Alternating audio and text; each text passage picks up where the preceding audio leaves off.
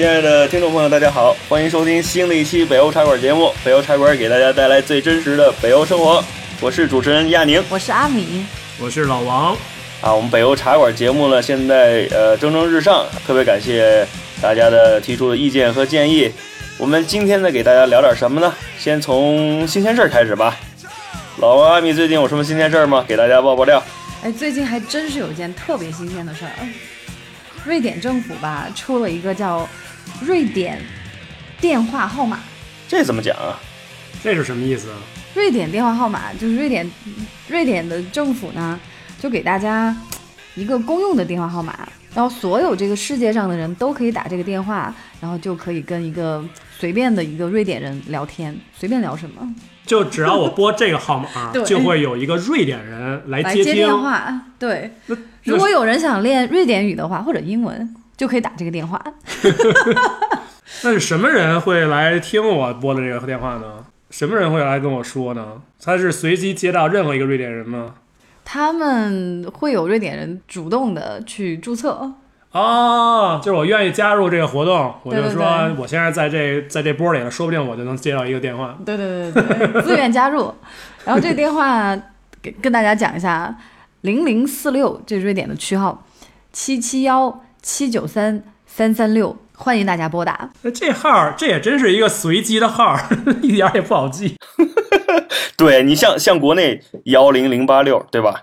幺零零零零零号一一那个中国电信一万号或者九六六五六，这多好方便。对啊，这这太奇怪了，为什么他们要干这件事儿？哎，人家不是随机的，这个七九三三三六在键盘上面就是 Sweden，就是瑞典的那个。哦，这就有道理了吗？人家还是想过的啊。哎，等会儿，他那个那个 Sweden 指的是按照那个 QWERTY 的那个布局，如果按九宫格的话，就是你手机嘛，手机上的那个对九个键的话九个键的那个，哎，挺有意思的这个。就是 Sweden，嗯，嗯，妙。不错，欢迎大家拨打啊。我听说这个是他们之所以开展这个项目，是为了呃瑞典的议会为了庆祝二百五十周年，他们废除了这个呃审查，开展这样一个项目。我觉得人家这个想法挺有意思的。对，到现在有多少人打了呀？这好像是到现在，我我看最新的数据好像是一万一千人，主要是来都来自美国，我特纳了闷儿了。基本上很多人都来自美国。美国有很多瑞典移民嘛，对啊，寻根问祖一下。嗯不过也有可能瑞典的国家形象还是可以啊。关键瑞典国家形象是靠谁来维护呢？靠我们呀！我瑞典皇室还是在这一方面做了不少的贡献哈。嗯，对，瑞典皇室在我在我看来就是就是一个 PR 公司的，专门是负责 PR 的，就是这个营造公对公公关专门做公关公司的。那也是最近的事儿。那以前还是个正儿八经的皇室哈。对，这就说到我们今天的话题了。我们今天就跟大家聊一下瑞典的皇室吧。成，瑞典皇室什么时候开始的呢？猜一下，第一个皇上是瑞典皇室肯定不足两千年历史，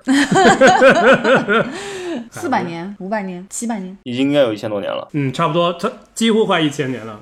最早的，你想在维京时代，就是大概我们宋朝公元一千年左右时候的事儿。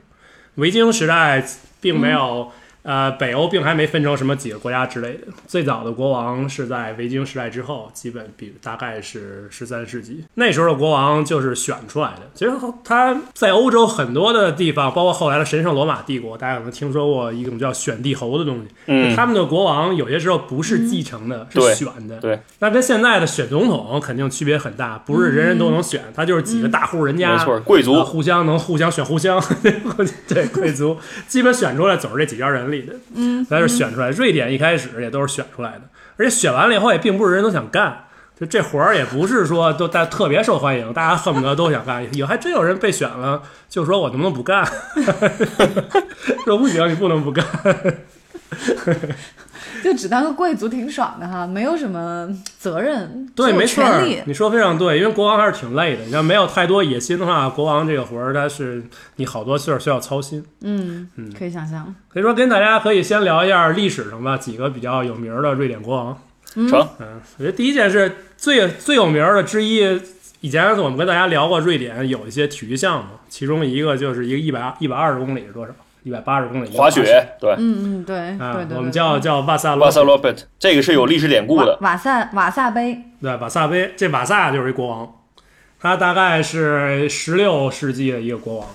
这个他比较有意思是，不光他这是在他当上国王之前，是有一个特别有名的事儿，就是为什么瑞典人特别讨厌丹麦人，嗯。就因为那个时候丹麦人有一特别有名的东西叫叫瑞典大屠杀，或者叫不是斯德哥尔摩大屠杀，或者叫斯德哥尔摩惨案，就这么有这么一个事儿。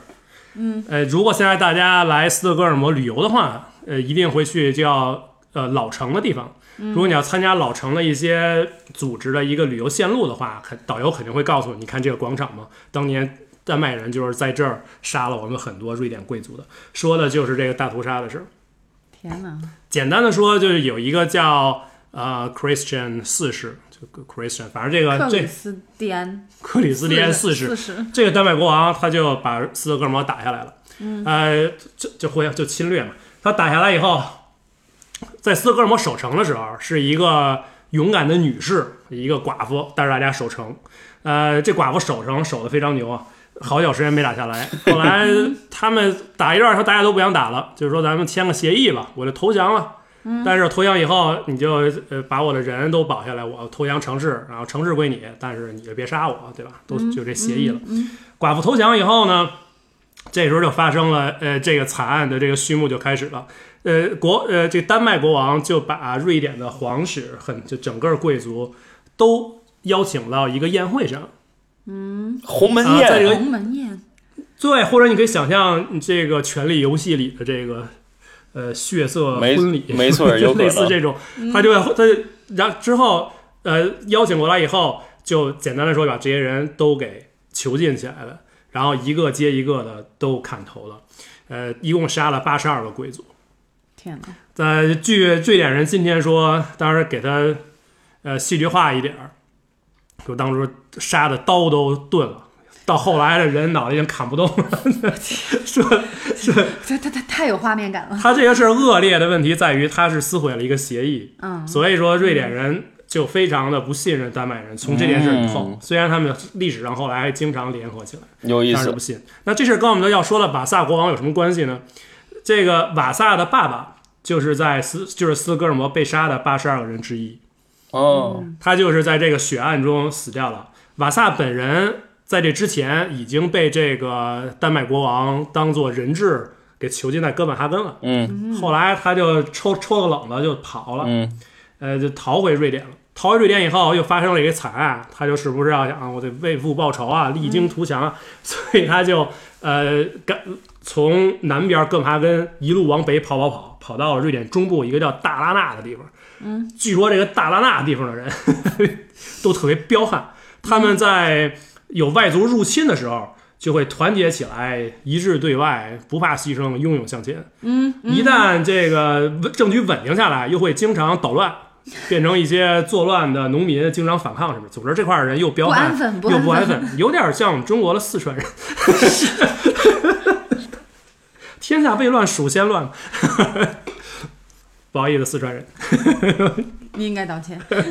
所以他到了达拉纳以后，就跟大家说：“跟着我干吧，咱们报仇。”就达拉纳的人呢，就不屌他，说我们刚打完仗，我不想再继续打了。这个瓦萨就很失意，所以呢，他就从呃这个达拉纳往往南走，到了一个叫什么地儿 M 什么的，就一个叫另外一个镇子，他就是滑着雪走的。马尔默吗什？么马尔默哪儿那么远？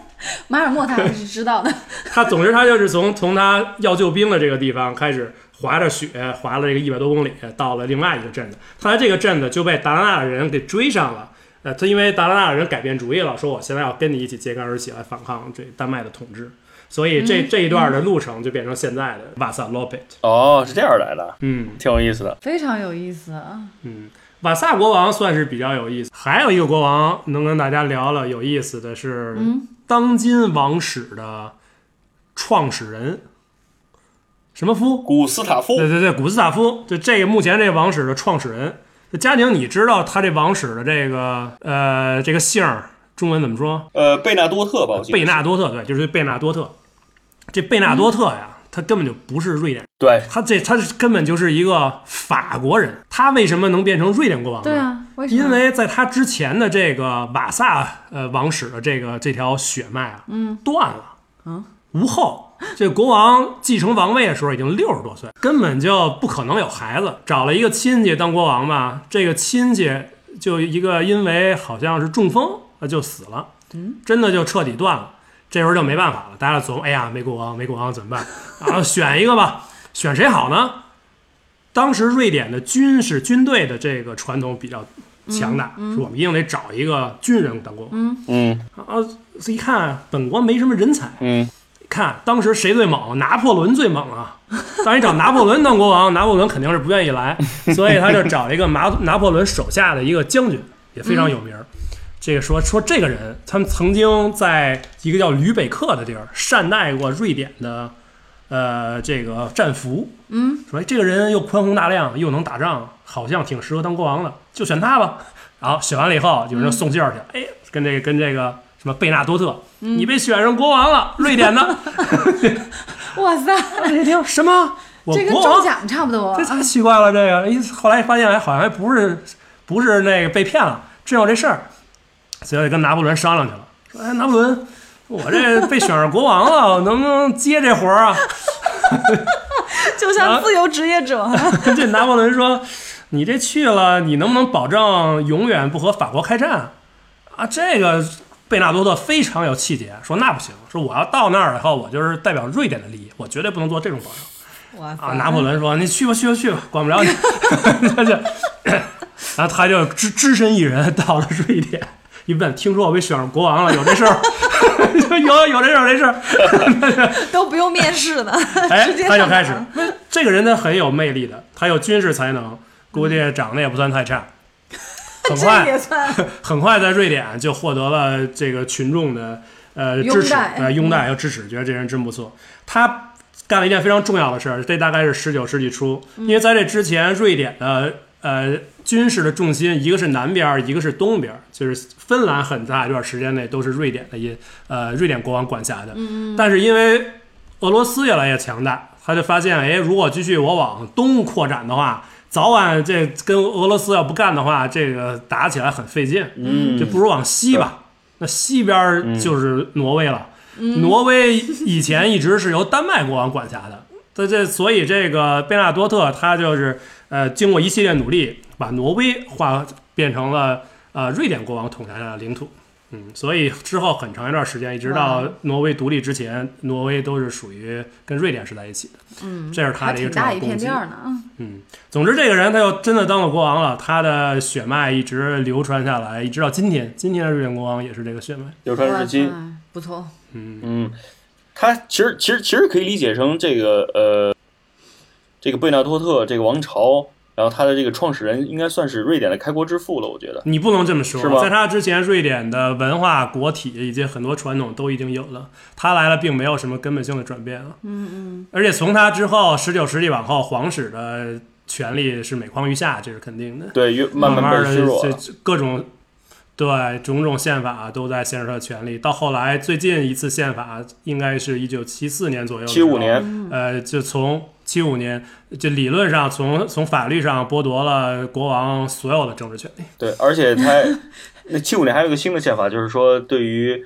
呃如何来传后，传传后的话，按照传统的王室的继承王位的这种宪法，它都应该规定是只有是男孩儿才能去继当王储，对吧？那现在七五年新新颁布的宪法就是嗯男女性别平等，然后女孩儿也可以当王储，所以这个最新的维多利亚的呃王储，他现在即将变为第四下一任的这个呃国王，女王，嗯，女王。女王，对对对。然后维多利亚的第二第一个孩子又是个女孩，所以会有两届的女王嗯，，至少 没错，至少对对对很有意思。嗯，今天瑞典王室的地位到底怎么样啊？今天王室我觉得瑞典应该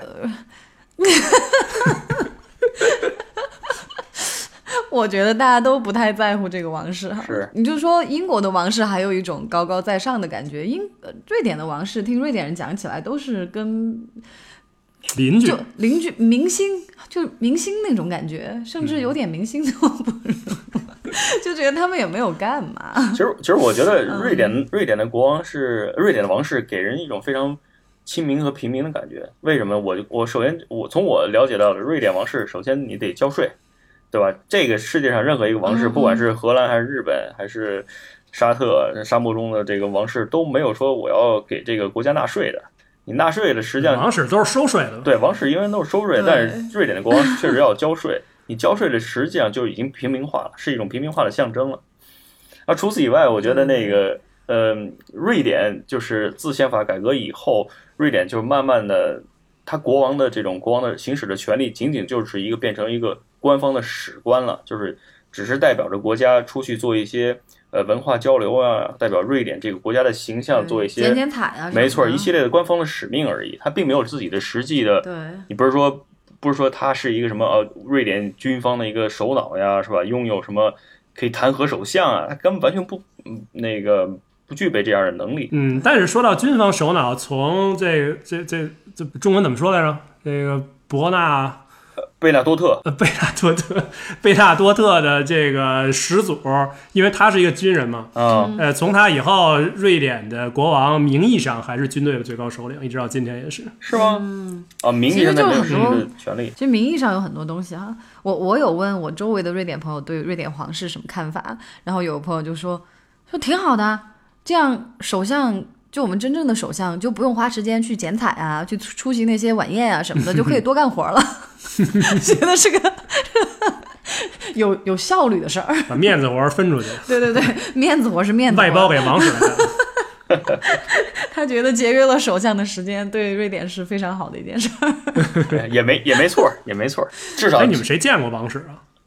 大公主大婚的时候，我占据了一个特别有有利的位置，然后看到他们好多次。这也不错，从教堂平时 平时的时候，哦，有那个丹尼尔王子，就是现在呃维多利亚的老公，嗯他特别喜欢初创企业。听说他原来是开 gym 的，是吧？对开健身房对，是的，是的，他是青蛙王子，青蛙王子，但是两个人感情特别好哎。嗯，你怎么知道啊？两个人八年才结婚，然后你听他那个结婚的那个 speech，真的是深情款款。你你哭了吗？当然没有了。然后那个王子有去我们之前那个办公室，经常去。对因为之前那个办公室是属于北欧创业的一个中心吧，嗯，就聚集地。聊天儿去。对对对，就去看看。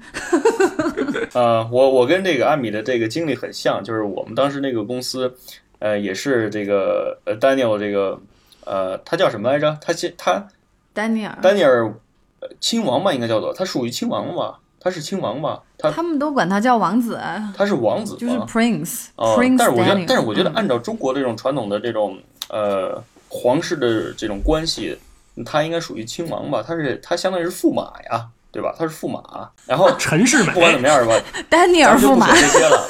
丹尼尔驸马。就是就这哥们儿上，就这哥们儿也是来到了这个我们我曾经所工作的这个办公室当中，然后他也是对这种对初创那也企业，是明星企业啊。对他他他是对这种初创企业、科技公司非常感兴趣，然后就面对面的看了一下，这哥们儿确实身体比较魁梧，确实是这个曾经当一看就是看开健身房的对，不光是开健身房，他曾经是私人教练，然后他的体格是非常健壮，然后非常魁梧的一个哥们儿。不过这个维多利亚公主和这个丹尼尔驸马之间的这个婚姻也是非也是有一种呃王室加平民吧，可以可以按照对对对按照古代这种说法，就是王室下嫁的灰小伙儿，没错儿，灰小伙儿。对，其实这个还挺挺好的一个故事。嗯，你说在中国你可以想象吗？嗯，我们也没国王啊。反正就这这么呃下架的，还估计挺少的。说到说到这个呃维多利亚和丹尼尔驸马的这个大婚啊，他们是二零一零年六月十九号结的婚。呃，我印象特别深刻，那因为当时我们是也是刚到瑞典不久，刚到瑞典不久就赶上了这个婚礼，啊，当时我就我就纳闷儿，我说这哎呀，不就是这个王室结婚有什么意思呀？然后我说反正一，但是你知道吗？这个婚礼呃耗费了大差不多四千万那个瑞典克朗，也就是继这个带两千万，两千万是吧？啊那我不好意思，两两千万。这个这个婚礼基本上，呃，是可以看作是继这个戴安娜英国戴安娜王妃之后，欧洲历史上最大的王室婚礼了。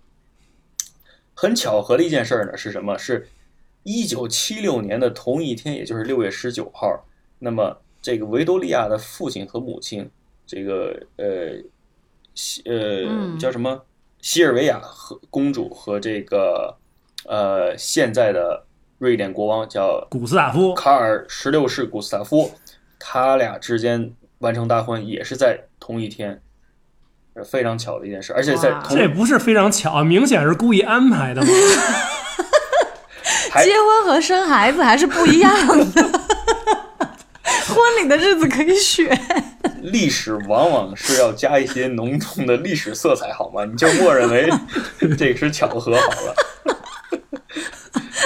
但是他们确实我说到那个婚礼啊，嗯嗯，你说说到那个婚礼，呃，那个婚礼花费两千万，然后政府出了一半，皇室出了一半，所很多瑞典人对此颇有微词，然后就说为什么他们结婚我们要给钱呢？然后就有另外的那些瑞典人就说。你相当于每个人出了一块钱，然后把瑞典的国家形象提升了不少，然后还给咱们的那个旅游业打了广告，何乐而不为呢？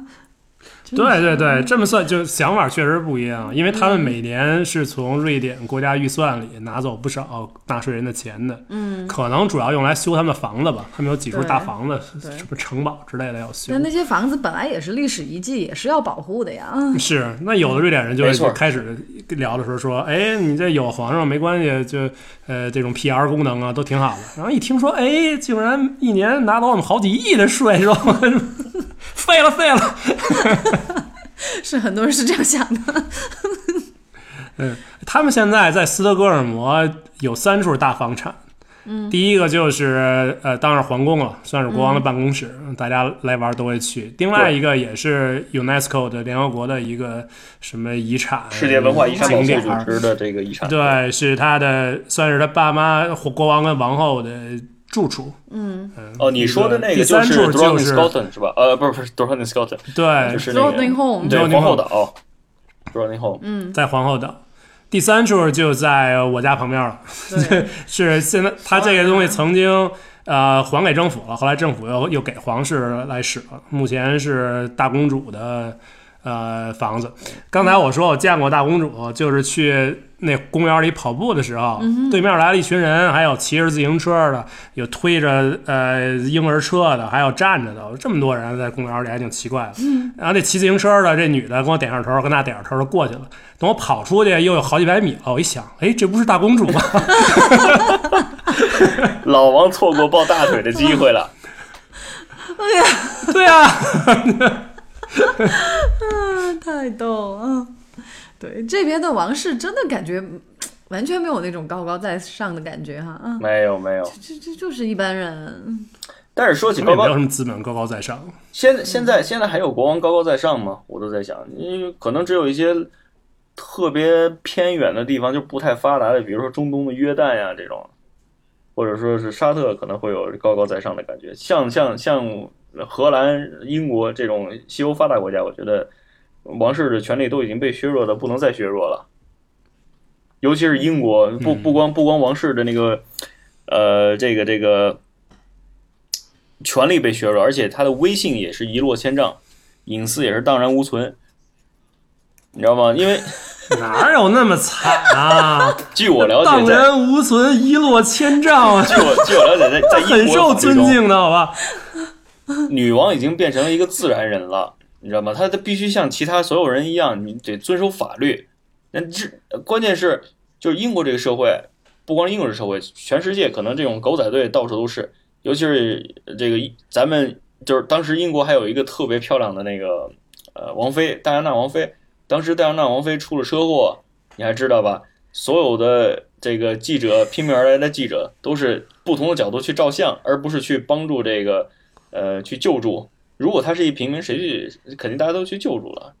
所以说，你从另外角度想，就就是觉得就是像明星一样了，他们就是特别大的明星。没错，所以说你隐私荡然无存啊，你到处都有那个什么记者跟拍。你说这个呃，瑞典的国王，你走在路上，或者说瑞典的这个大公主，你走在路上，就像跟老王一样见面打个招呼，也没有狗仔队跟着，没认出来。对啊，你你可见人家是多么平民化呀，就住在老王家旁边儿，是不是？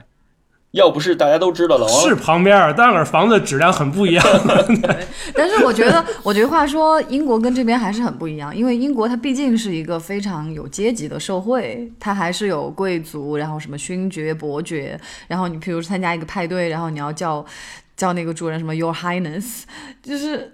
它是非常有等级的，嗯然后瑞典整个社会就比较平，所以那个感觉很不一样。对嗯，所以你管它政知道政治权利有多少，那刚才讲的最那那么早，五百多年前的，大概五百年前这瓦萨的这个故事，他当初去找找救兵，可不是找的贵族啊，是一帮农民，在达拉纳这个地方 彪悍的农民。所以瑞典的农民有一种其他欧洲其他国家都没有的一种自豪感，他们有一定的话语权，有一定的这个一自己表达欲望和这个权利，这是自古以来就不一样的地方。嗯，嗯，现在王室没儿子对吧？全是女儿吗？有一个儿子啊有一个儿子有，一个儿子。中间那个菲利普王子最近啊才结的婚，今年哈，哦，去年。哎这个哦这个这这个在八卦，对他俩的婚姻在八卦杂志上出现的可多了，因为呃，这个菲利普王子据说也是一个呃夜生活强烈爱好者，然后呢找一这这老婆呢也是呃曾经的是那个一个也是一个 supermodel，对吧？也是有过不同的各种各样的情史，然后拍过半裸照，这个也是让这个王室。呃，感到愤怒，呃，同时也感到羞呃羞耻的一件事儿。那之后之后呢，两人坠入爱河也没办法，但是家长拿看了也没办法，最后两个人还是喜结连理了。分也分不开，家长没办法。反正就是意思就是两个人都是特别有情史的人，最后走到一块儿，喜结连呃连理，不错。